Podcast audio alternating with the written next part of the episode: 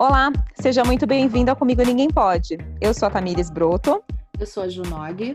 E esse é o nosso podcast.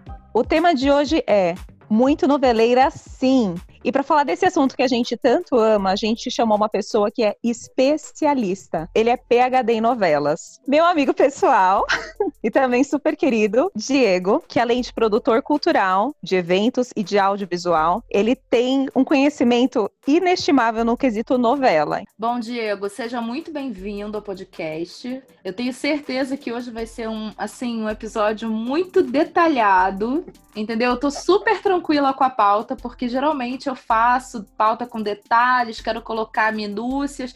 Hoje a Tamires me perguntou: e aí, Juliana, já fez a pauta? Eu falei: ih, Tamires, ó, tô relax, entendeu? O Diego vai arrasar e eu não preciso me preocupar. Olá, meninas, obrigado aí. Valeu, olá todo mundo. Bem, eu super amo novelas, né? Desde que eu me entendo, o meu cérebro foi só funcionar, eu me entendo por gente, eu consumo novelas, assisto, gosto, procuro ler sobre, entender sobre. E para mim, novela mais do que entretenimento, assim, pensando numa forma mais ampla, ela traz muita coisa relevante que mesmo que não traz assunto para discussão direta, como muitas novelas trazem temas aí sociais relevantes, ao menos faz pensar, faz refletir. E eu gosto dessa coisa de o, o tamanho de público que ela atinge, né?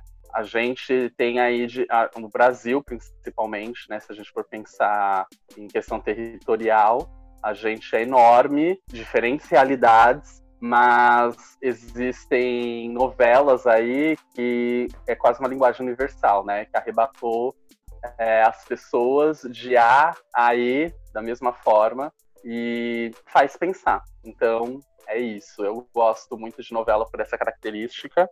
E, querendo ou não, é uma forma de você sonhar, pensar em realidades diferentes da sua, boas ou más, enfim, gosto muito. É uma forma de identificação, né? Seja nos bordões ou entre, até mesmo nos próprios personagens, né? Eu gostaria de começar te perguntando qual a novela que mais marcou assim a sua vida, que eu desconfio que seja a mesma que a minha. Foi a primeira novela, não foi? E o que que te fez gostar tanto dessa novela? Foi a trama, foi os personagens, foi de tudo um pouco? Fala um pouquinho pra gente.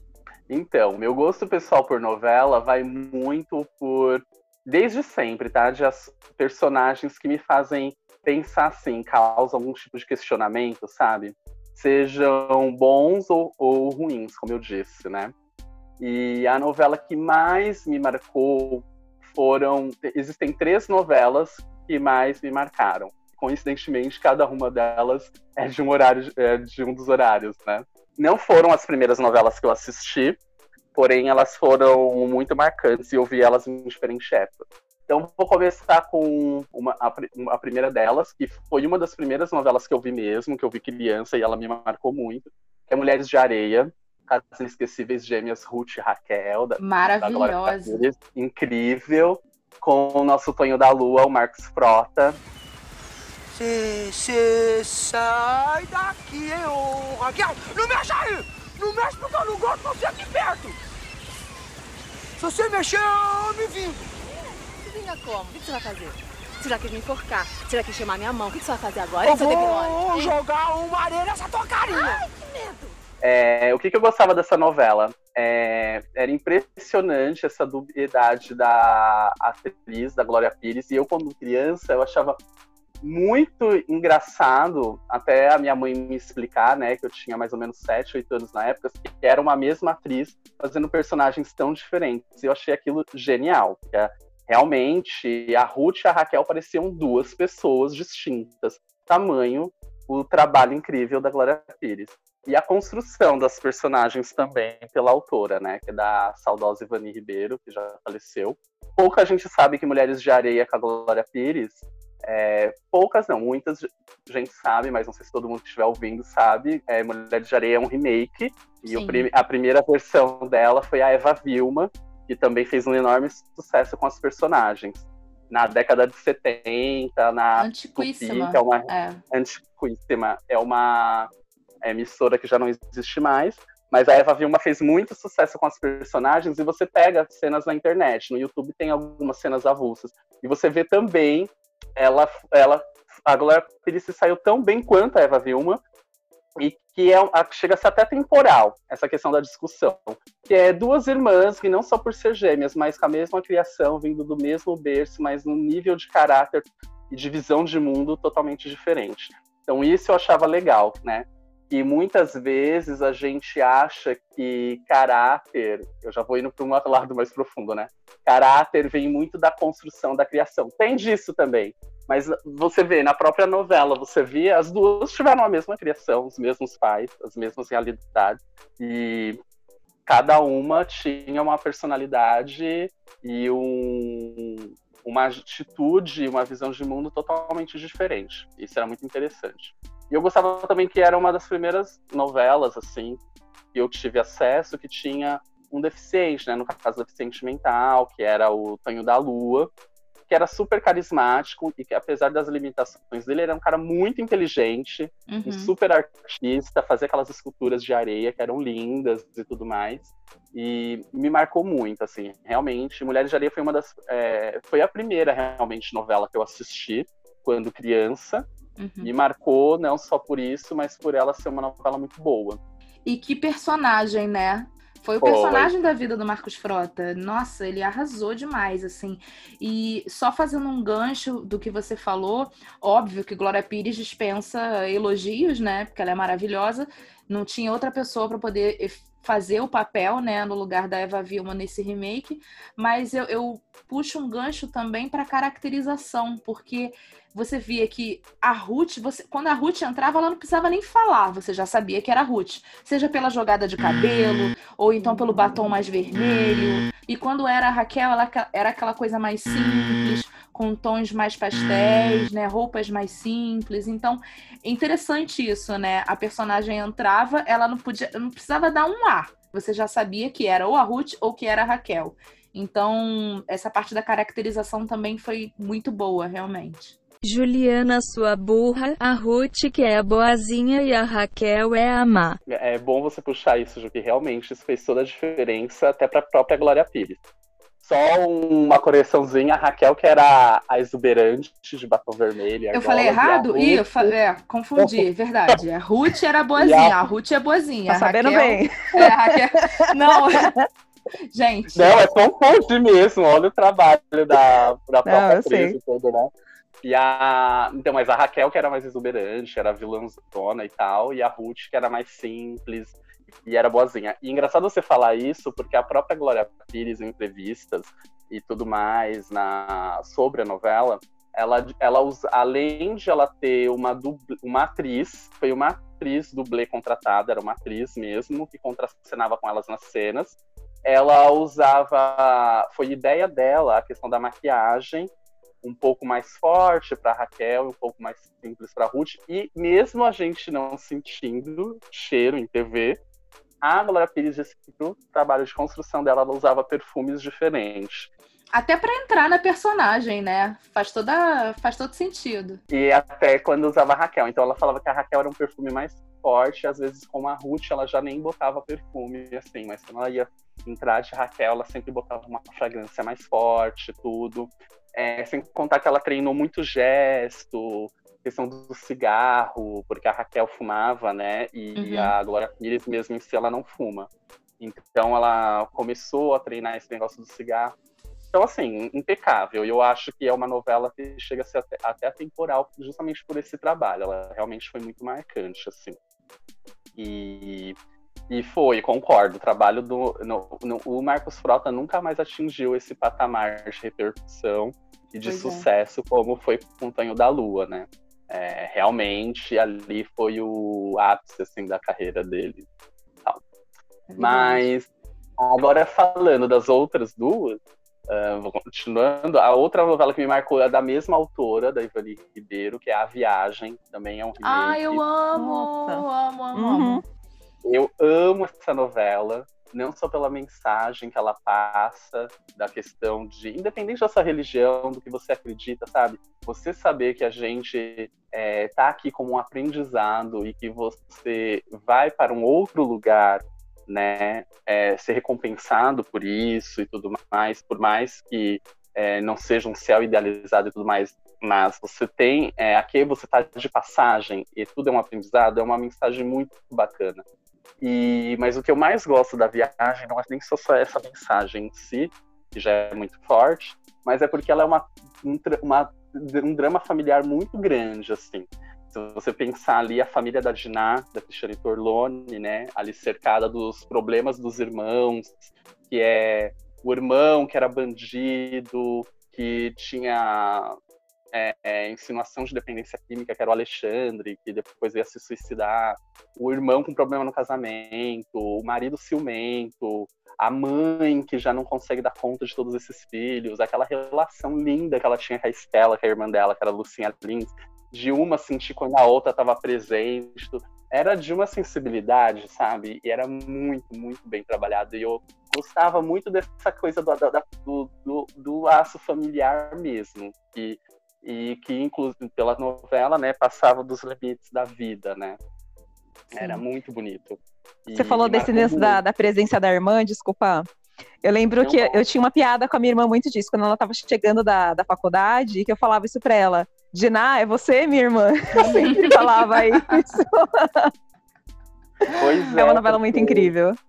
Era muito incrível. E eu gostava também que era uma coisa muito característica da autora, da Ivani Ribeiro a, essa coisa da, dos personagens não serem muito que a gente chama, que eu falo, né, chapadas, assim, sabe? Por exemplo, a Gina, no começo, era extremamente possessiva, ciumenta, aquele marido dela, ela nem fica, sabe? Mesmo Alexandre com aquele todos os defeitos, ela queria proteger o irmão, que era bandido e tudo mais. O marido é, era o Maurício Matar, não era? Isso, isso mesmo, que ele era mais jovem que ela e tudo. Uhum. E eu gostava disso, de ter uma protagonista que tinha personalidade. Não era a, sempre a tonta, a idiota, a mocinha, ingênua, entende? E eu gosto particularmente desse tipo de personagem. Por exemplo, só retrocedendo, em Mulheres de Areia tinha a Ruth e a Raquel. A Ruth era boazinha e tudo, mas a Ruth também tinha um passado estranho, que era ela engravidou, abortou o filho, não uhum. teve o uhum. filho assumido e tal, que isso você vai descobrindo no meio da novela. Ou seja, ela também não era aquela mocinha idealizada, entende? Né? Então eu gosto de personagens, assim. Então me marcou muito também. A Viagem era uma novela das sete. É, na época que ela escreveu, pouca gente, a Ivani Ribeiro, né, que é, para mim é uma das melhores autoras que já teve assim, ela estava muito doente.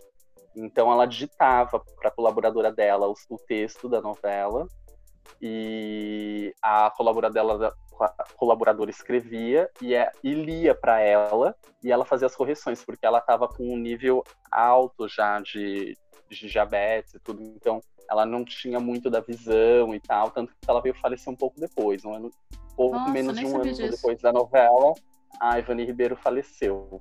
E nessa época que ela escreveu A Viagem, a Globo tinha convidado ela aparentemente, para ela fazer uma novela das oito, mas ela não aceitou pelo volume de trabalho, que ela não ia conseguir dar conta. Ela já vinha, é, já estava mais doente, assim. Enfim, aí a novela, A Viagem, foi a última novela dela é, que ela escreveu, que ela participou, né? Ela deixou uma sinopse escrita e foi desenvolvida mais para frente, que se chama Quem é Você, por essa colaboradora, mas ela não participou ativamente, ela já tinha falecido. Agora, um adendo da novela Viagem, o que você falou que mais te, o que você mais gostava na novela, né? E para mim, além disso tudo que você falou, o que mais me, nossa, é, é, mais gostava na novela era a trilha sonora. Eu lembro que uhum. virou febre comprar. Antigamente tinha muito disso de vender CD ou LP da trilha sonora é, nacional e internacional, né? E eu lembro que eu comprei, era até a Andréa Beltrão na Internacional, na trilha sonora internacional. E tem músicas assim, nossa, Why Worry, é, Linger, nossa, só musicaça, assim. Sim, musicão dos anos 90. É, a viagem, a trilha sonora é muito marcante. É, foi uma das trilhas sonoras de maior sucesso, as duas, tanto nacional e principalmente internacional, dos anos 90, foi uma das que fizeram mais sucesso. E é muito engraçado como hoje não tem muito isso. Eu sinto falta de das novelas de hoje não tem aquele tema exclusivo e marcante para determinado personagem, para determinado núcleo, para um casal, porque antigamente era muito assim. É, uhum. eu acho que se perdeu um pouco isso e acaba, pelo menos artisticamente falando, perde um pouco da novela, porque quando você tinha uma trilha sonora pro personagem, pro núcleo ou pro casal, é, aquilo acabava arrebatando muito mais. Uhum. E você acabava associando é, diretamente o tema ao personagem. E... Marca, né? Fixa. Fixa aquele personagem. Exato. Quando já começa aquela trilha sonora, você já sabe que determinado personagem vai chegar. E além de marcar o personagem, lógico, aí uma coisa leva a outra. Marca o personagem e mexe com a sua memória afetiva e te leva para aquela época. Pelo menos para mim funciona muito isso. Quando eu ouço algumas trilhas de novela, assim, que eu lembro de que novela era, de que personagem era, porque era muito característico, você já fala, ah, eu via isso assim, assado, com a minha mãe, em tal lugar, então mexe com a sua memória afetiva, né? E, por exemplo, eu não consigo não ouvir é, Patrícia Marques quando chove e não lembrar na Diná, que era o tema da Diná. Então, para mim, assim, toca é a viagem, sabe? E eu assim? chorava, e eu saí o Pisciana chorando junto. Em lágrimas. É, então, é muito eu lembro também da viagem, assim, uma coisa que é muito nítida para mim, né? Uma, uma, memória afetiva e musical da novela Viagem é do Solidão, que ele ficava cantando na cadeia a música da Sandra de Sá, né? Uhum. Sim. Então, assim, é, essa novela é muito incrível, gente. Muito. E Saudades. Ela vai voltar no Viva, é o tipo de novela que também é atemporal. Ela reprisa mil vezes, as mil vezes as pessoas assistem. E eu, e eu assisto as mil vezes. As pessoas é, reacompanham. Ela vai voltar agora em dezembro no Viva. E eu tô bem na expectativa, assim, vai ser bem interessante, porque é, você, quando, pelo menos comigo acontece isso, quando eu revejo uma novela que eu gostei, eu só revejo novela que eu gostei muito, que gostar muito para ver uma segunda vez. É, você acaba descobrindo outras coisas, e se você pega ela num outro momento, você percebe coisas que você não tinha percebido antes, sabe? Sim. É muito legal. Sim. Então, ai, muito ansioso pela viagem. Até porque são formas diferentes de assistir, né? Você já sabe tudo o que aconteceu, então você pega detalhes que antes você não deu nem tanta importância, né? Geralmente acontece muito isso em novela que tem aquele plot twist, por exemplo, a favorita, Sim. você não saber quem era a má e quem era a boa, se era a Patrícia Pilar né? E depois você, nossa, e quando acontece aquela, aquela reviravolta toda, meu Deus, não é ela, não era essa que era ruim, era outra que era ruim. Né? Tem muito Exato. disso. E quando você reassiste, ah, agora eu já sei, né? Quem é a má, quem é a boa, mas aí você pesca aqueles detalhezinhos que ficaram meio passados para trás, né? Total, total. Aí, é, acho que é isso da viagem, assim, foi uma novela linda, eu acho que marcou muita gente, para mim marcou também. Eu, por exemplo, assisti ela quase todas as reprises, assisti ela na exibição original, depois reprisou a primeira vez, não vale a pena ver de novo, assisti, assisti na outra vez, não vale a pena ver de novo, e vi parte do Viva, que o Viva já reprisou ela, ela vai voltar de novo mesmo ela já tendo reprisado no Viva, ela é uma das mais pedidas, eu tava vendo lá. É uma das mais pedidas. Agora, de, vou dar uma de Diego. Vou dar uma de Diego aqui. Se não me falha a memória, essa novela foi de 1994. É, exatamente. Ah, ela é de 94. Ah, ela começou e acabou em 94. Jamais é, saberia. Eu lembro, eu lembro. Eu lembro pela, pela época, lembrando. É, é, aquela coisa que o Diego falou da memória afetiva, né? Foi o ano da Copa, foi o ano que o Ayrton Senna morreu, foi o ano que eu saí do, de um colégio para outro, então eu vou ligando as coisas, né? É igual o perfume, é... quando você passa um perfume você lembra de determinado lugar ou de determinada pessoa. Eu tenho muito isso Sim. com novela também. Então marcou, esse ano marcou muito para mim. É, para mim a viagem também lembra muita coisa, assim, em 94 foi o, os meus pais já estavam separados, minha mãe e meu pai já estavam separados, eu, eu morava com a minha avó, então assistia com uma tia minha, que já é falecida, que adorava novela. Eu puxei muito isso dela mais do que da minha mãe. Minha mãe é noveleira, mas não tanto. Minha mãe assiste Se Dá. A minha tia e eu, a gente fazia com que desse para assistir a novela. Então, por exemplo, quando eu fazia faculdade, a Tamir sabe, eu, eu gravava novela para assistir. Era, era, assim, eu não. Se a história me interessasse, eu gravava, assistia nem que fosse no fim de semana, maratonando. A, essa coisa de maratonar, é, para mim, já acontece do passado. Já eu assistia a novela maratonando às vezes na época que fazia faculdade. E essa minha tia, ela era muito noveleira, ela faleceu e eu puxei muito isso dela. E essa época eu convivia com ela e minha avó, que moravam, a gente morava todo mundo junto ali até minha mãe casar novamente. Que foi de 94 para 95, e aí eu comecei a morar com a minha mãe e meu padrasto. Então me marcou também. E tem um pouco disso da memória afetiva dessa época também da viagem para mim. Agora que rufem os tambores, Diego. Vamos lá. Ah, Qual é a melhor Então. novela? Fale pra mim em alto e bom tom. Então, para mim, a melhor novela, pelo menos das oito que eu vi, eu não vi na edição original. Na verdade, foi uma novela que eu vi recentemente e até, até se torna mais significativo, né? Porque eu vi ela em 2011 a primeira vez, mas ela é uma novela antiga. Eu, vi pela oportunidade que eu vivo atrás de resgatar esses clássicos. Sem sombra de dúvida, vale tudo.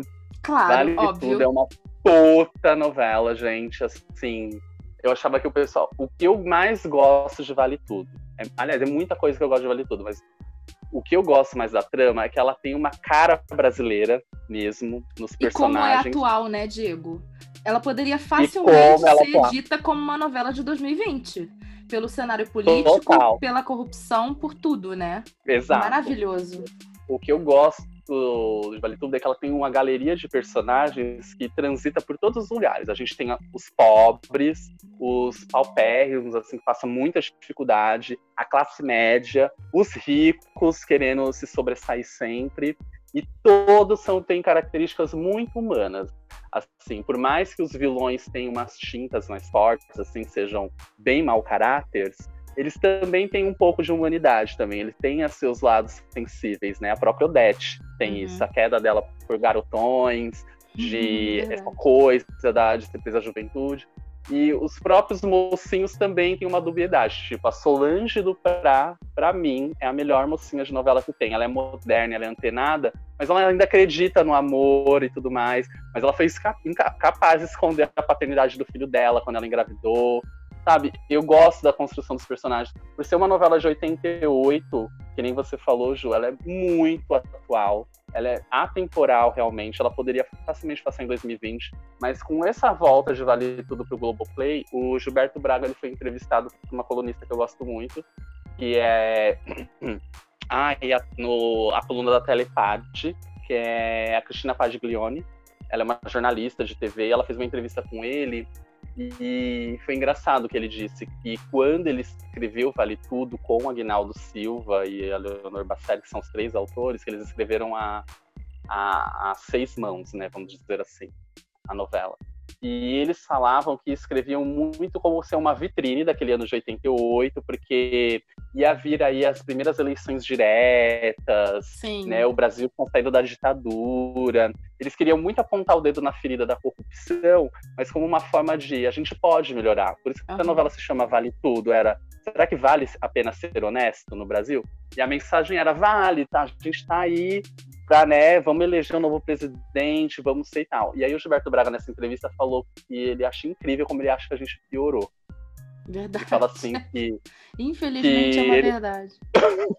ele fala que como ele olha, ele fala assim, é, quando eu escrevi Vale Tudo, era muito uma característica de crítica, mais do que espelho. Apesar de tudo que acontecia lá, realmente estava assolando, mas a gente podia mudar. Hoje, quando eu olho, eu não mudaria uma vírgula da novela, seria a mesma coisa, mas era para mostrar que realmente a gente não saiu do lugar e até piorou, se for pensar, até regrediu.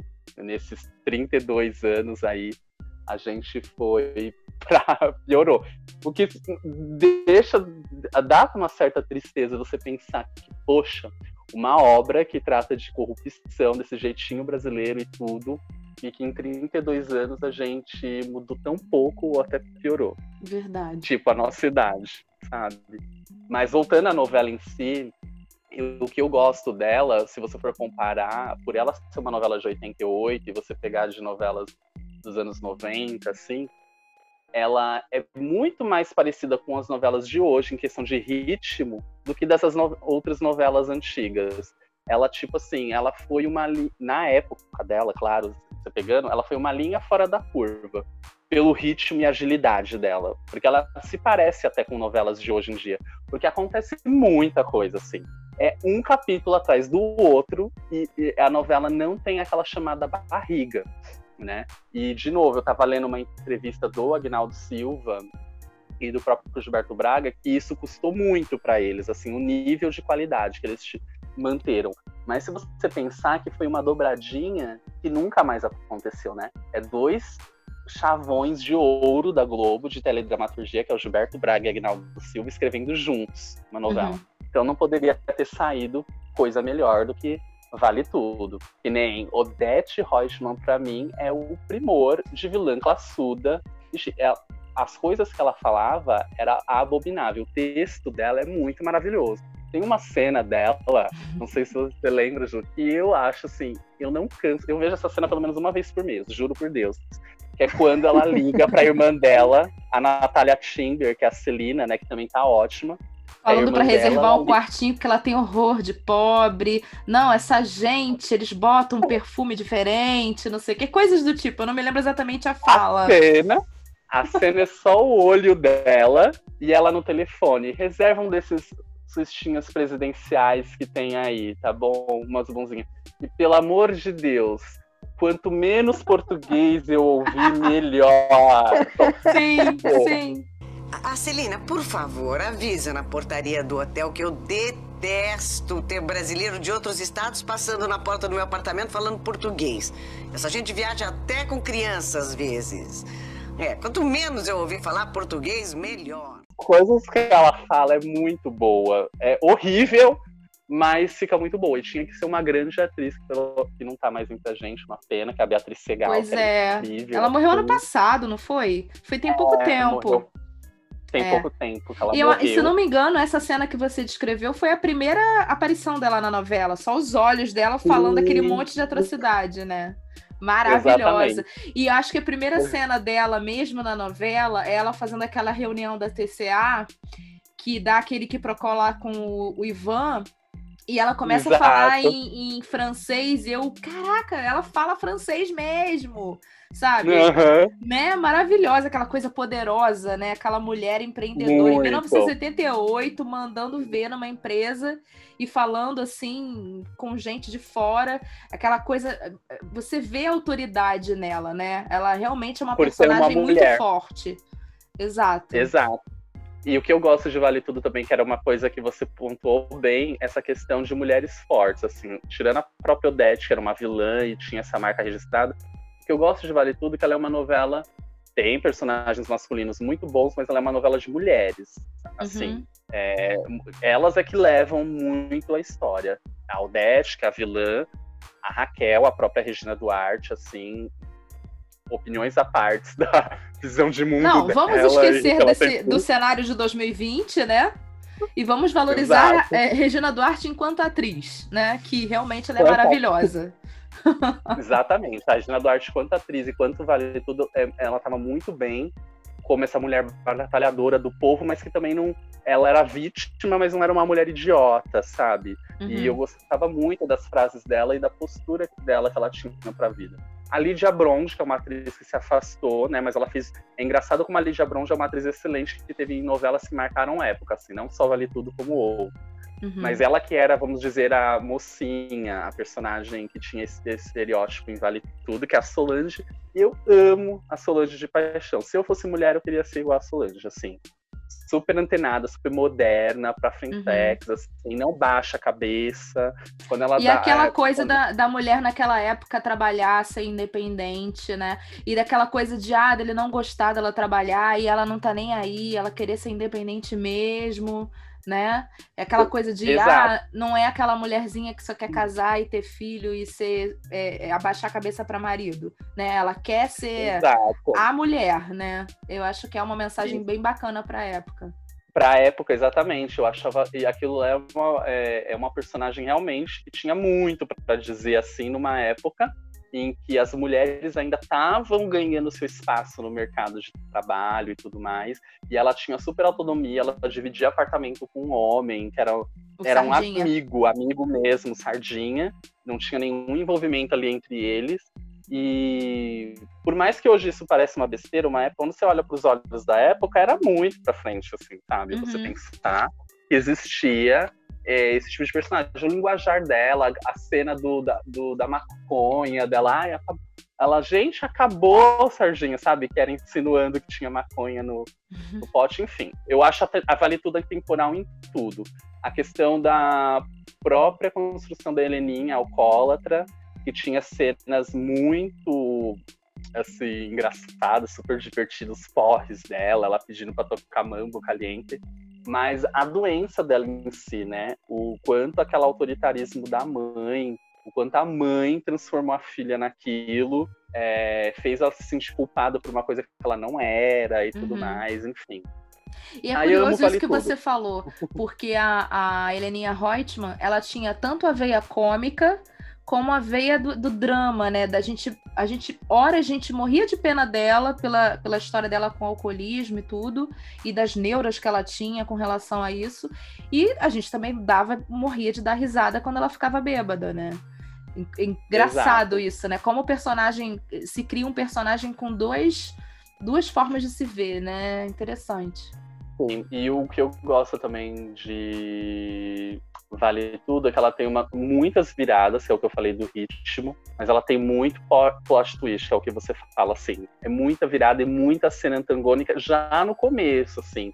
Aquele. Nossa, a cena da Maria de Fátima, quando depois que a Raquel encontra ela na praia, né, para contextualizar, que a Maria de Fátima vendeu a casa da mãe e se mandou pro Rio de Janeiro e largou a mãe na, na- literalmente sem teto, na rua. Aí a mãe vai atrás dela. Chegando lá, quando ela, depois de encontros e desencontros, elas se encontram numa praia. A Maria de Fátima procura ela, falando pra sumir da vida dela. O texto que a Glória Pires fala naquela cena que é uma pobre coitada com 40 anos, é, com mais de 40 anos, que não tem nem a rua pra cair, pra falar que, de- que é de seu, não sei o que. Ela humilha a mãe dela. E é muito forte você ver uma filha ambiciosa falando umas coisas daquela pra uma mãe. Dá entendeu? vontade de entrar na televisão e quebrar a cara dela, né? Você E assume o papel da mãe naquela hora. Aí você acha que isso é coisa só de ficção. Aí você olha assim pro lado e você vê que essas coisas tipo acontecem, das pessoas não valorizarem da onde elas vieram, sabe? E várias cenas antagônicas, ela rasgando o vestido de noiva da Fátima, o assassinato, enfim, Vale Tudo é uma novela que merece ser revista assim muitas, muitas vezes. E eu acho incrível com a chegada no Globoplay, como o pessoal pode ver numa outra forma, quando quiser, quando puder da forma que der, sabe? Porque ela realmente merece, assim. Eu tenho que reconhecer que mais uma vez você venceu, Dona Odete. Em matéria de baixaria, de safadeza, realmente você tinha que ser a mãe da Maria de Fátima. Mas a gente ainda vai se encontrar muito em breve. Porque eu quero te ver atrás das grades.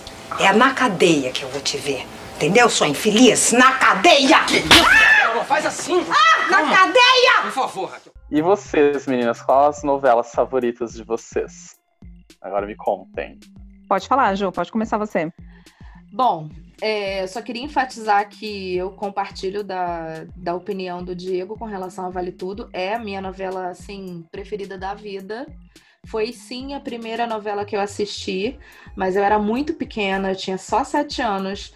Mas é interessante como, mesmo só com sete anos, eu, muita coisa eu entendia. E muita coisa de, da época de colégio, assim, de você começar a entender o que, que era política, né? Toda aquela situação que a gente vivia naquela época. Mas, obviamente, eu só entendi melhor depois que eu vi a reprise. Mas, independente de entender a trama em si, eu gostava muito dos personagens. Eu achava muito interessante como cativava. E eu vou fazer uma só um brevezinho. Eu lembro que na época que a novela estava acabando, teve uma promoção. Não sei se o Diego vai lembrar disso. Que era Não. sobre quem matou. Ó, eu contando coisa para Diego, tô me sentindo agora, né? Mas vamos lá. É porque vocês são muito novinhos. Eu, eu tinha sete anos, vocês estavam nascendo, né? Nessa Uhum. época. E eu lembro que era final de ano, mais ou menos final de ano, quando teve a promoção da Doriana. Desculpe, erramos. Não era da Duriana. Era a promoção do caldo Mage da Nestlé e o prêmio era em dinheiro. para as pessoas que adivinhassem quem matou a Odete Reutemann. Hum, E eu lembro que Maravilhoso. nessa época eu tava viajando para a região dos lagos e a, uma pessoa lá do, do hotel onde a gente ficou falou: Ah, foi a Leila, com certeza foi a Leila. E ninguém fala, que Leila? Por que, que a Leila matou a Odette Reutemann? Nada a ver, tal, não sei o quê. E eu lembro que depois que a gente voltou de viagem, caramba, não é que essa mulher acertou mesmo? Por que que- o que, que fez ela achar? Gente, desculpa, spoiler de 1988, mas fazer o quê? Quem matou a Odette Reutemann foi a Leila, né? Você vê que na novela da vida, a Juliana é do núcleo rico, porque ela, ela tem uma casa na região dos lagos. Não, naquela época não tinha, não, doida. Naquela época a gente ficava em, em hotel, enfim. Mas. é, Enchendo o saco. Mas foi interessante isso, né? O que, que fez a mulher. Porque nada indicava que o caminho era a Leila que tinha matado a Odete, né? É, e eu acho engraçado a construção, só te interromper desse adendo, porque a construção também foi muito boa, né? Aí eu não vou dar esse spoiler pra Tamires, ela que veja, mas o motivo é muito Sim, bom, sim, com sim. coerência, sabe? Não é uma coisa assim, ah, vamos botar ela porque é a que menos vão pensar e bota qualquer coisa. Não foi isso. sim. Aham. Até as razões fazem muito sentido, tinha total razão de ser. E quando bom. vai voltando a trama pra mostrar determinadas cenas que fizeram ela a matar a Odette, aí você, ah, tá, agora eu entendi por que, que foi ela. Mas enfim, saindo um pouquinho da Odette, uma outra novela que me marcou muito porque foi na época da Lambada, que era Rainha da Sucata. Que eu adorava já pela. pela eu, eu me apego muito à trilha sonora, não tem jeito. A abertura com, com aqueles, aquele monte de sucata fazendo, é, dançando lambada, né? Com a música do Ei, Sidney ei, Magal.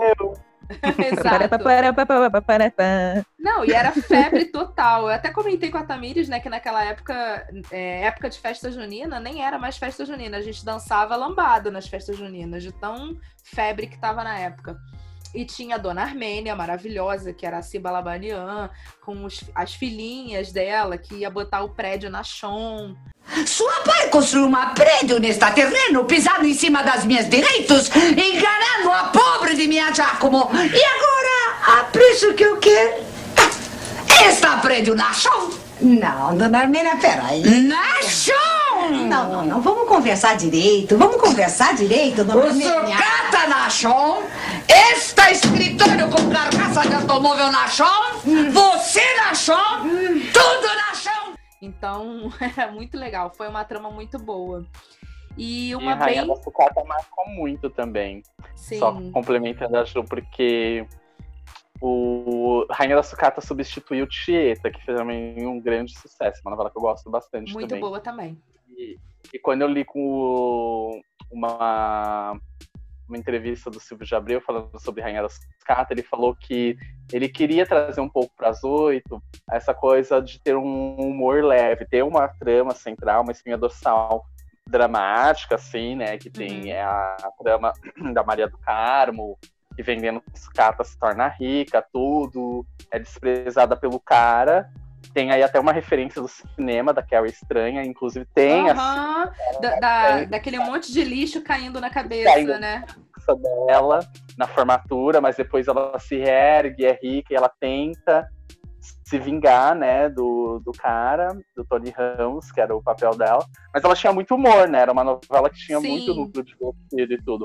E pra mim, a Laurinha é uma das vilãs também. Laurinha Figueroa. Uma das melhores vilãs da teledramaturgia. Uma pessoa se suicidar pra acusar a outra de assassinato É, só em novela mesmo, né? é só em novela e, é- e foi- e era uma sacada, né? Mas foi muito boa. Era uma, é uma coisa fora da realidade, mas que era muito boa. Sim, ela sim. pega no brinco da Maria do Carmo, se joga. Aham. Mesmo assim, mesmo depois de morta, ela acusou a inimiga dela de assassinato. Eu achei genial, assim, acho uma sacada. Eu adorei Sim. a Rainha do E é interessante isso que você falou da, da veia do humor, né? Porque eu tenho essa percepção que, pelo menos de, de alguns anos pra cá, essa, essa vibe de humor é mais é, colocada em novelas das sete, né? E a, a novela mais pesada, mais densa, fica pra novela das oito. Enquanto que as novelas de época são novelas das seis, né? E Exato. antigamente tinha, era muito misturado, né? Uma Rainha da Sucata, se fosse feita hoje em dia, provavelmente seria uma novela das sete, né? Não sei Com se você tem essa certeza. mesma percepção. eu tenho, ela realmente ficou muito divididinho, assim, em blocos. É, essa questão dos horários, tipo seis época, sete comédia e as oito as novelas mais densas de abordar assuntos. O que, o, mas o que eu também acho que, é, que aconteceu mais recentemente é que tem tornado-se exceções a regras, novelas que conseguem é, discutir assuntos e mesclar estilos, né? Não ser tão assim, aquela, de novo, aquela coisa que eu falei muito chapada. Ah, a novela é só cômica, a novela é só romance, a novela nessas épocas, assim, eu acho que os autores tinham mais habilidade de tra trafegar por vários estilos, assim, sabe? Rainha das Capas mesmo, ela tinha muito humor, mas ela tinha também o seu drama, suas partes mais profundas. A própria Vale Tudo também, o núcleo ali do, dos pobres trabalhavam na CTA, na TCA eram maravilhosas, era bem povão, eram divertidos, eram a fofoqueira, uma coisa a Aldeide, a secretária Aldeide, ela era maravilhosa. Sim, era. Então, tinha muito disso, né? E hoje, infelizmente, essas coisas se perderam um pouco. Ou uma coisa que eu percebo muito, não sei se vocês têm essa percepção, as novelas mais recentes, o humor ficou muito taxado assim, não tem ligação nenhuma com a trama, e é um humor muito pobre. É só pra ter ali uma piada é. pra fazer rir. Quando nessa época, por exemplo, Rainha dos Caras tava ali tudo, tava totalmente casado com a proposta da novela, tava ali dentro da história, tinha ligação com a tema, com os personagens centrais, com a tema central, entendeu? Uhum. Então eu acho que é uma pena que empobreceu um pouco, assim, sabe? São exceções, de novo, que hoje dão, dão certo. É. E só para finalizar, uma última novela mais recente, nem tão recente assim, que é de 2012 oh. ou 13, que é a Avenida Brasil, que com a clássica cena da Carminha, né, tendo que servir, vem cá, me serve, vadia, me serve. Tá esperando o quê? Ei! Me serve, vadia, me serve! Nunca você ouviu bem! Nunca! Nunca que eu vou te servir! Esse é meu lugar.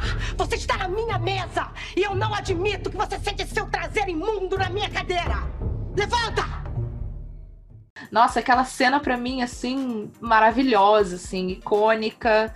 Adriana Esteves e Débora Falabella, assim, eu, apesar da, da, Adriana Esteves ser a grande protagonista da história, a Débora Falabella também atuou muito bem nessa novela. Eu não deixo por menos, não acho que ela foi escada para Adriana, eu acho que ela foi muito bem.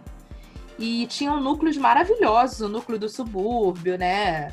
O próprio, aquele, aquele personagem que era o pai do Tufão, ele era bem cariocão, né? Aquela coisa bem folgadão e tal. Estereótipo. Assim, também. Sim, maravilhoso. estereótipo bem do, do suburbano é, carioca, né?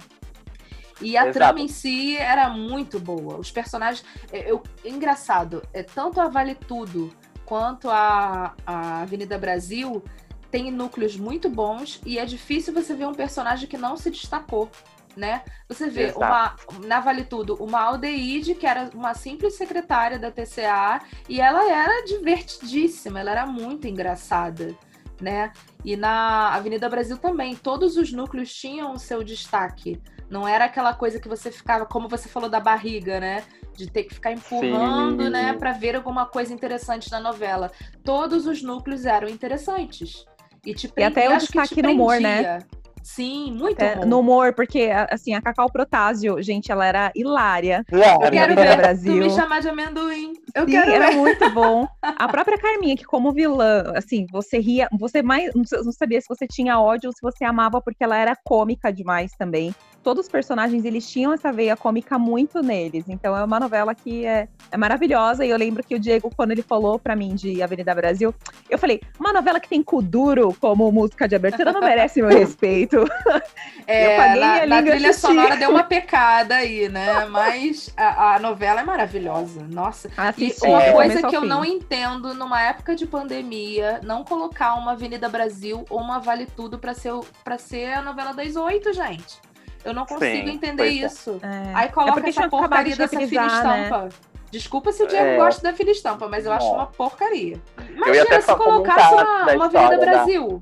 Imagina, uma Avenida É. Brasil ia bombar, gente. Todo mundo dentro de casa preso. Ia bater audiência aí, com certeza. Assim, o caso da Avenida Brasil, ela mobilizou o país, assim como muito tempo não se via. É o que muitos críticos, né, muitos jornalistas até falaram, de que a Avenida Brasil, ela trouxe a família brasileira de volta para frente da TV em conjunto, que todo mundo via, e também causou burburinho na internet, que todo mundo postava no Twitter, oi, oi, oi, e tudo Uhum. mais. Fazia muito tempo que a Globo não fazia um sucesso desse no, no horário das oito, assim, dessa, esse tamanho de repercussão, há muitos anos mesmo.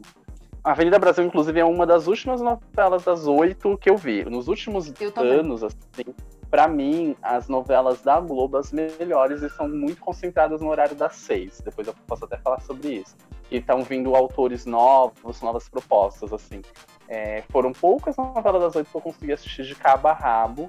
Depois de Avenida Bra- Na verdade, só foi uma, que é A Força do Querer, que depois eu vou até comentar dela também, que é uma novela incrível, que vão reprisar depois de Fina Estampa. Não sei se vocês sabem, se vocês não viram, vejam, que é uma novela muito boa, inclusive, da Bibi Perigosa. Agora, uma coisa que É. você falou é interessante. É, são épocas totalmente diferentes, Vale Tudo e Avenida Brasil. E na época do Vale Tudo não tinha internet, não tinha telefone celular, não tinha rede social, não tinha nada disso. E como prendia a atenção daquela pessoa que reunia a família, só tinha, como você falou, tinha um televisor e ficava todo mundo na frente da televisão para poder esperar aquele horário. E mesmo assim, no dia seguinte, no trabalho, na escola, onde quer que seja, todo mundo sabia o que tinha acontecido e era o tema daquela, daquela semana.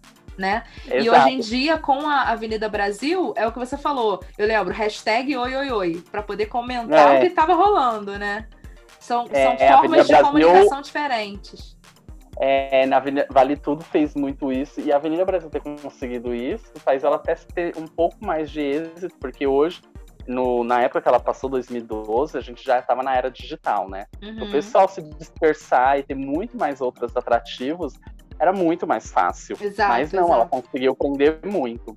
É uma característica do João Emanuel Carneiro, que é o autor, deles ter agilidade. Desde que ele estreou na televisão em novelas, a primeira novela dele é da Cor do Pecado, Cobras Lagartos é dele também, a favorita dele. As novelas dele são ritmos muito ágeis, e quando ele fez a favor, é, Avenida Brasil, eu li, e é uma curiosidade essa. Ele escreveu a personagem da Débora Falabella. Ele falou que desde o começo ele queria criar um núcleo dramático, uma trama muito forte no- na trama central. E, e os núcleos paralelos, as tramas paralelas serem mais coloridas, assim, sabe? Ele até fez uma referência que eu achei incrível, assim, que ele queria fazer. A história principal de Avenida Brasil vai ser uma trama de vingança com uma pegada meio Dantoyesco. Bem pesada, assim. E o, ao, ao redor ser tudo muito colorido, porque para fazer um contraponto.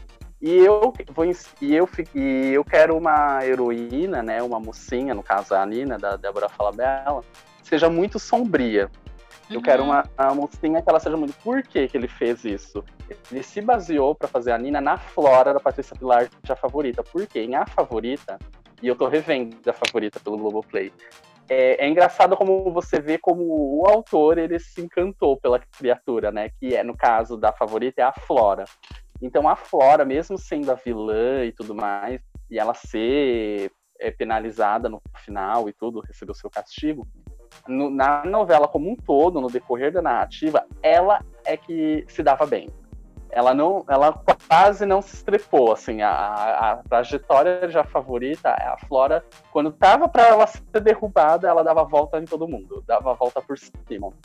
E ele mesmo admitiu que era porque ele ficou muito encantado com essa vilã. E quando ele foi fazer a Avenida Brasil, que é a novela dele depois da favorita, ele queria que. Ele falou que queria torcer por uma personalidade como a da Flora, mas que fosse por bons motivos e fosse a ironia, a heroína. Porque ele tem que escrever uma coisa da qual ele goste. Ele, por exemplo, o João Emanuel Carneiro é um dos poucos autores que muda a trajetória de novelas dele, mesmo que ela não faça sucesso. Ele escreve, ele diz que ele escreve de acordo com o que ele gostaria de estar assistindo. Ele acha que é mais certeiro do que você indo pela opinião alheia. De todo mundo ficar opinando e você escrever o que todo mundo quer. Não. Ele escreve de acordo com o que ele acredita. E quando ele fez a Nina, ele falou: Ah, eu quero criar uma mocinha que seja toda errada, que seja capaz de fazer atrocidades, mas seja por bons motivos. E que por aí a Nina vezes como a gente pensava, será que ela é essa florzinha toda mesmo ou ela é ruim, né? A gente se- sempre Isso. tava aquela dúvida, né? Então, E gente, gosto é muito- um personagem que eu não me afeiçoei, a Nina. Eu não torcia por ela. Não, eu não Então, torcia mas eu por ela, gostava. mas eu gostava da atuação dela. Eu Ah, achei gostava. Eu gostava da Nina e torcia por ela sim, por mais. E aí ele queria inverter. Quando ele fez a Carminha, ele falou que queria fazer uma vilã que fez atrocidades, porque a Carminha era divertida, era engraçada, mas ela fez muita coisa ruim. Abandonar, enfiada no, no lixão, deixou o filho lá, depois buscou de volta e não falava que era filho dela. Eram umas coisas bem, bem barra pesada. E ele falou que queria trazer esse colorido pra vilã. Então ali você via a dualidade e eu acho isso muito legal. A vilã era super despachada, divertida, carismática, ela tinha carisma, ela tinha brilho. E a, a mocinha, a heroína, era super mais soturna. Isso, é, voltando ao que a Ju disse, vinha até na caracterização. Não sei se vocês repararam, a Carminha sempre usou branco. Ela Uhum. sempre Sim. usou roupa clara. E a Nina tava sempre de preto, com aquele uniforme vermelho, ou com aquela camiseta cinza. Ela era bem tá, escura, assim, né, a Não, personagem. e a Carminha tinha aquela coisa de ser da igreja, de ajudar, né, fazer quermesse para poder ajudar os pobres, ter que ser aquela pessoa de família, nananã. E quem é aquela coisa, né, quem te conhece que te compre, né? Ela não era nada daquilo, Isso. né? E ela era bem hipócrita. Eu gosto bastante de Avenida Brasil, principalmente da construção e da agilidade também. Ela foi uma novela também super mega ágil, ela não teve barriga. É, E aí é de novo aquilo que eu tava falando, que o humor dela, talvez só o núcleo do Cadinho ali com as três esposas, é que fugia um pouco da trama central. De resto, tava todo mundo ali no divino, circulando ali no núcleo central, sabe? A família do Tufão. E isso é uma construção muito boa, que é rica, assim. Eu acho Uhum. que cada vez mais as novelas elas têm que ser mais orgânicas, de juntar tudo. Se você Sim. pega e faz uma trama central e que só para fazer rir, você bota um par de personagem ali que não tem nada a ver com a novela, É, parece que nem faz parte certo. da novela, né? não dá certo, entendeu? E é, isso se provou mesmo com a Avenida Brasil. Eu também gosto muito, assim, dela.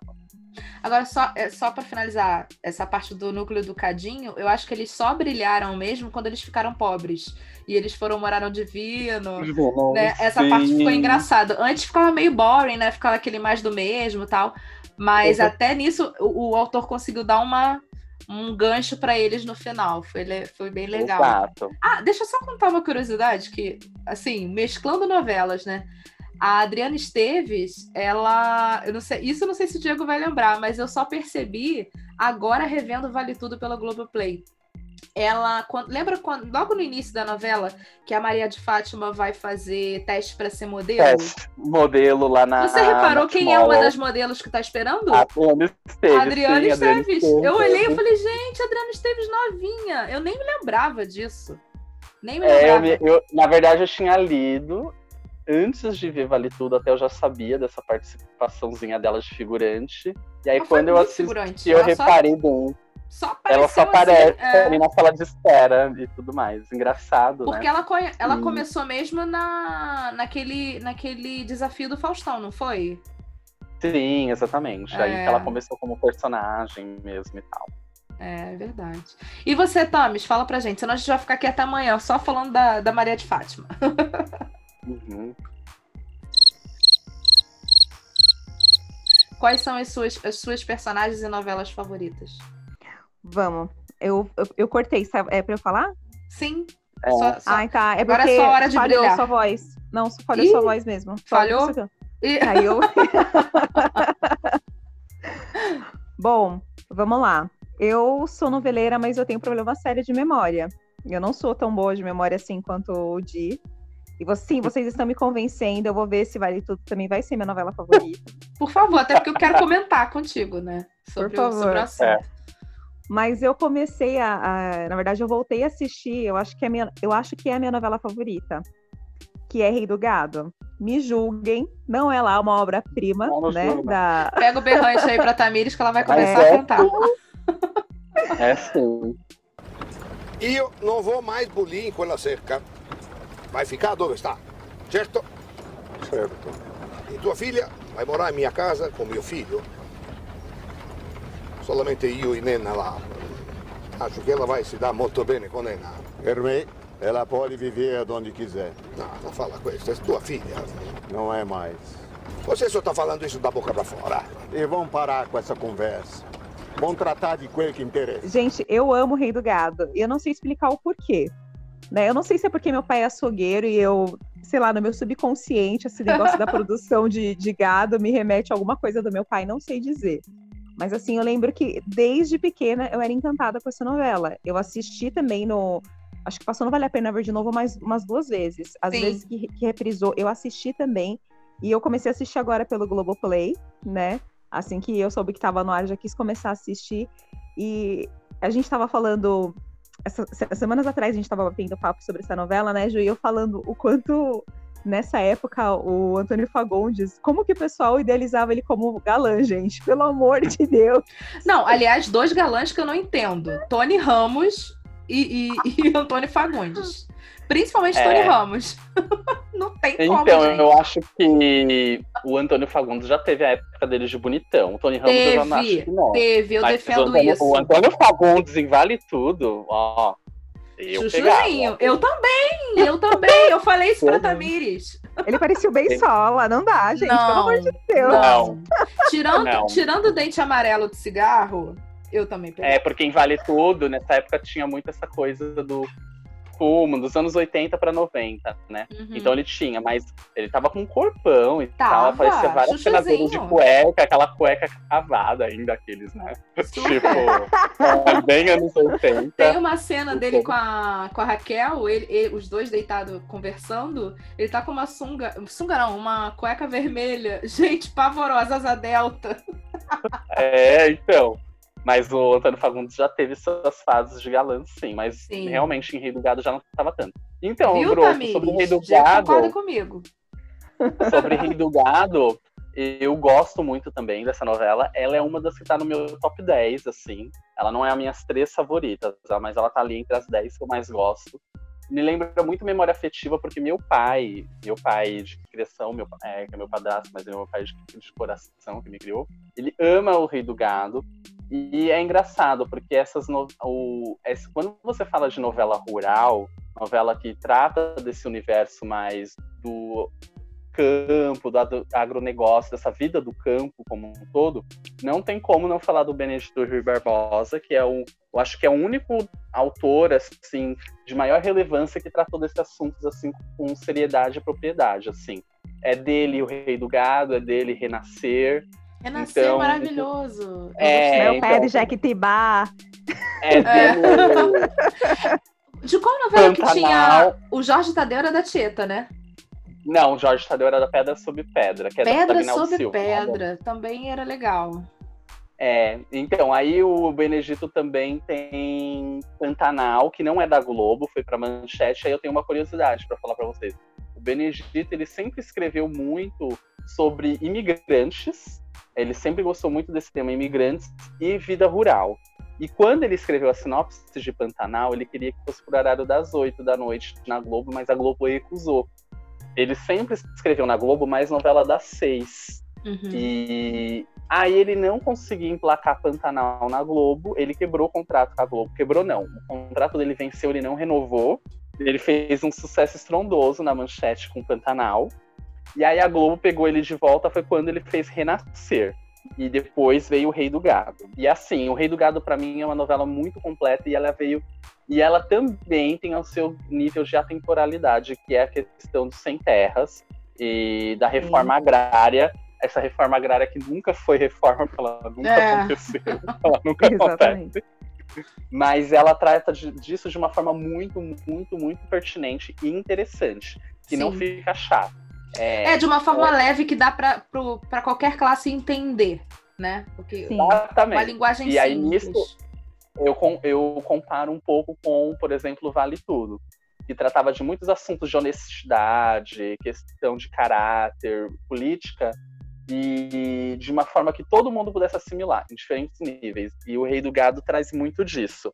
E pra mim, a Luana, que é a personagem da Patrícia Pilar, é a melhor personagem da Patrícia Pilar em novela. Assim, eu amo a Luana. Eu acho que ela é uma personagem muito consistente, é, de uma veia dramática, assim. A construção dela é muito boa, assim, sabe? Se sem terra, boia fria, desmemoriada, mas ironia do destino, ela é a herdeira do Jeremias, que é trilhardária e tá procurando Sim. ela, sabe? Essas coisas que acontecem em novela, mas que ao mesmo tempo é muito bem feita. E que eu sinto falta hoje, se você for pensar. Essas, essas amarrações bem feitas, assim, sabe? E o Rei do Gado tem muito isso. E é, é uma trilha sonora totalmente sertaneja, Nossa. brasileira, mas é Eu maravilhosa. adoro. E Eu é- tenho CD até hoje e escuto porque eu amo. e ninguém bateu até agora o Rei do Gado. A trilha sonora número um de O Rei do Gado é a trilha mais vendida na É história. da- mesmo? da- Eu não sabia é. disso. Chocada. Anterior a passada. ela, anterior a ela é Salvador da Pátria, Vale Tudo, e foram recordes de venda. Mas a recordista atualmente de vendas mesmo é o Rei do Gado. Mais do que a viagem? um. Jura? Mais do que a viagem. Caramba! Mais do que a viagem. É a, a- a Luana, a trilha sonora, a- aquela. aquele capa, ela tá na LP, capa. CD, que ela tá na capa, é a trilha mais vendida assim, da história da tecnologia. A trilha internacional mais vendida dos anos 90 e internacional é a da viagem. Hum. Mas, no geral, o ranking geral, contando nacional, internacional e tudo mais, é a do Rei do Gado. a Mas é porque a trilha- é super popular, né? Tem Leandro e Leonardo, tem É. Jair Rodrigues, tem aquela a música da abertura que assim, até hoje o povo canta no vídeo aqui, aquela música. Então, assim, se você for pensar, é extremamente o apelo popular é muito forte. E é numa Exato. época que o sertanejo tava bombando, né? Dos amigos, né? É. Exato, Uhum. o sertanejo tava em alta. Eu acho que é, é o que a gente fala, tem novelas que passam no seu tempo. Eu acho que o Rei do Gado foi um casamento feliz de muita coisa, porque realmente o sertanejo estava muito em alta.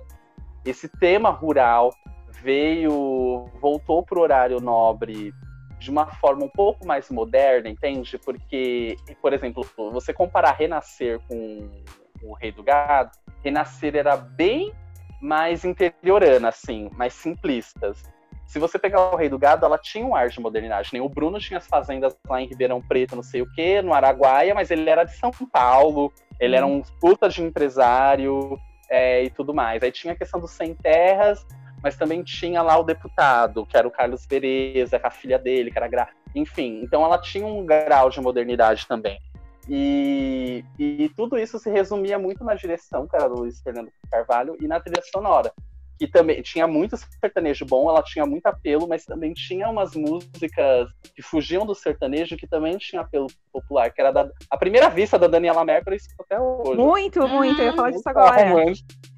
A, A música da, da Roberta Miranda também, que é a música tema da Silvia Pfeiffer com Oscar Magrini. Gente, É, hoje eu exato. escuto, assim, eu lembro que eu cantava quando eu era pequena, pra mim não tinha aquela conotação, sabe? Aquela conota- conotação mais sensual, assim, Sim. mas encaixa perfeitamente Foi nessa novela que bombou Nuvem de Lágrimas? Há uma nuvem de lágrimas sobre os meus Não. olhos. Foi nessa novela? Não. Teve não, alguma não novela que bombou Lágrimas. essa Foi música? Pedra sobre pedra. Foi Aí, ó. Só Diego Né? pra saber mesmo. Vai você às outras novelas agora, que Rei do Gado Ah, já. vamos. muito. Já, né? Então tá. Eu até sei uma. Uma- Você sabe? É, vamos você, se você sempre sabe. o caminho das Índias. Você sempre adorou. Mas não vou falar dela, não vou falar. Você acredita que não tá? Porque assim, eu faltava na faculdade pra assistir Caminho das Índias. Eu assumo isso. Mas é porque eu não aguentava mais a faculdade, eu acho. Não era nem porque a novela era boa, dia, é porque eu não aguentava mais a faculdade. Mas olha, é, eu vou citar duas que eu acho que eu, eu tenho mais recordação da novela por ter assistido mais vezes e também por gostar, eu acho que também da trama e tem a questão da trilha sonora. Uma coisa que, assim, eu aprecio demais as novelas é, é a trilha sonora de cada uma delas. A segunda que eu vou falar é uma novela das seis, que é o Cravo e a Rosa, Ah, que pra mim, assim, Adriana Esteves, né, amores? Sensacional. A Leandra Leal, também, incrível. A, a trama é boa, a novela, o. Gente, qual que é o, o do Moscovis, né? Eu acho que. O assim, a novela. Que é o Petrúquio. Ah, Riego, eu não sei quem é que é que eu mato primeiro. Se é você, sua mentirosa, ou se é você, seu burro, velho, que tá acreditando nessa mentira. É mentira, agora você vai dizer que é mentira. Seu Petrúquio, Cala a boca, Neca! Cala a boca! Que agora eu não quero mais ninguém dando palpite na minha vida. Nem na minha vida, nem de Catarina. Fale da sua vida. Porque eu nunca mais vou ter uma vida com você. A, a, a trama era gostosa. é, a, a Catarina que. Tinha que o Rodrigo era- Faro, não tinha? Sim, o Sim, Rodrigo é. Faro, Uhum. que como ator, é, como apresentador, é um ótimo ator. Hoje não, Faro. É, é, hoje não, Faro. Mas é uma novela, assim, que, que me encantava muito pela trilha sonora, que era incrível, da, da novela, eu gostava bastante.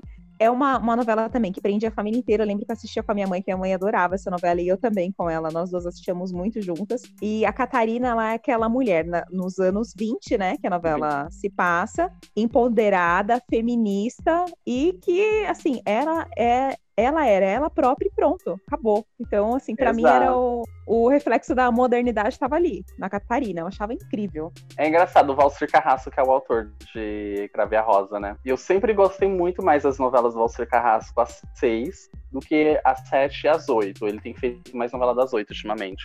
Mas as novelas das seis pra, deles, pra mim, são impecáveis, assim, porque elas têm um humor é, as- leve e também em momentos pastelão, mas com uma inteligência e muito bem feito, sabe? E muito casado com a proposta da novela, muito casado com a história, não tá ali gratuitamente, sabe?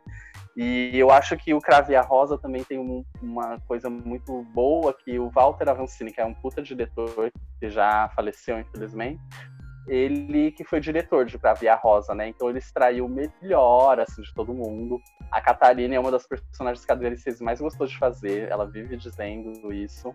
É, que a Carminha e a Catarina foram muito divisores para ela, assim, porque a Catarina foi a primeira vez que ela teve uma protagonista cômica, né? Que tinha romance, drama, cômica, era empoderada, era tudo ali.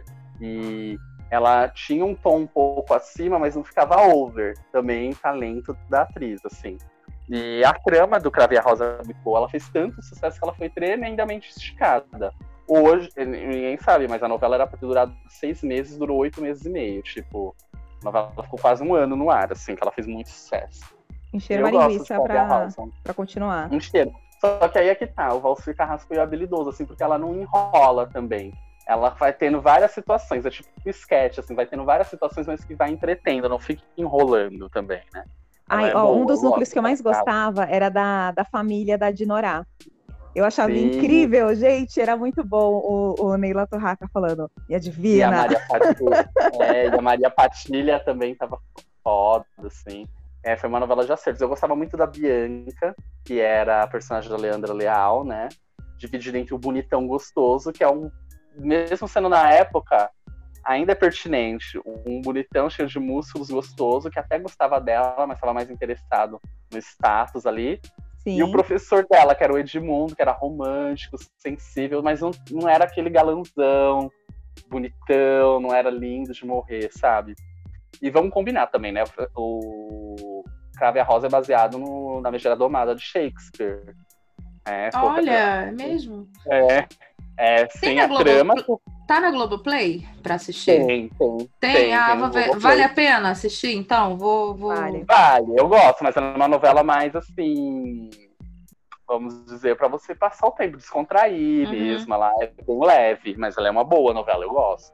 E ela é baseada na do Megera Domada de Shakespeare, que é essa coisa da mulher que não quer casar, é empoderada e acha que não precisa de homem pra nada, mas aí acaba se apaixonando, enfim. E é bem construída, assim, a, a história, né?